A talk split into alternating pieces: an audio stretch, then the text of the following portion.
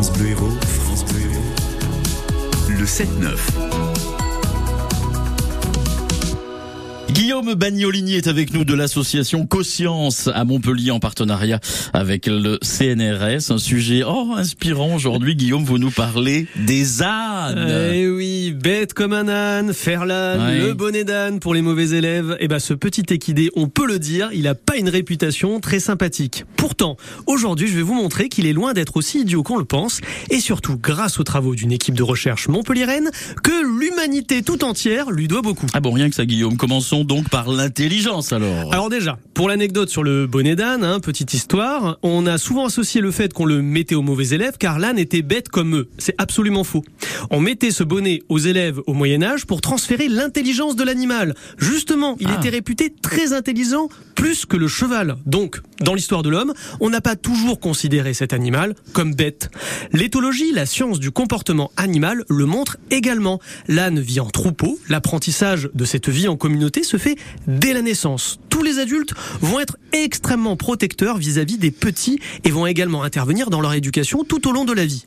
À la différence des chevaux, il n'y a pas de dominant dans un groupe d'ânes. En fait, les ânes vont plutôt suivre des ânes plus vieux, plus expérimentés, un peu comme des vieux sages ou même des ânesses également, car oui, égalité des sexes chez les ânes.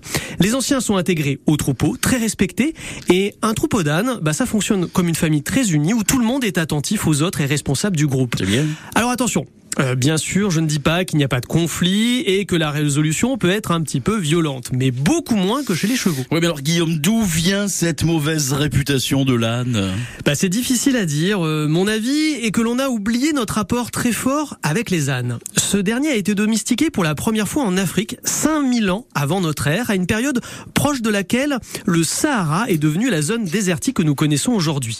Ce n'est euh, qu'environ 2500 ans plus tard que l'animal a quitté son berceau africain pour gagner l'Europe et l'Asie et y développer des lignées qui ont pour certaines survécu jusqu'à aujourd'hui.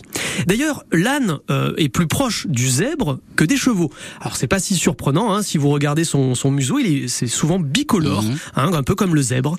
Il nous a euh, beaucoup aidé en portant des charges lourdes et aussi pour nos déplacements. On a peut-être petit à petit délaissé l'âne au profit du cheval, d'où sa mauvaise réputation.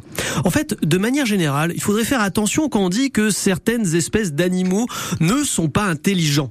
Cette notion d'intelligence est polémique. Il y a plein de sortes d'intelligence et nous sommes très très loin d'avoir fait le tour sur les capacités cognitives de nos amis et voisins, les animaux non humains. C'est promis, je regarderai les ânes différemment euh, désormais. Guillaume Bagnolini de l'association Conscience euh, à Montpellier en partenariat avec le CNRS au week-end prochain, Guillaume.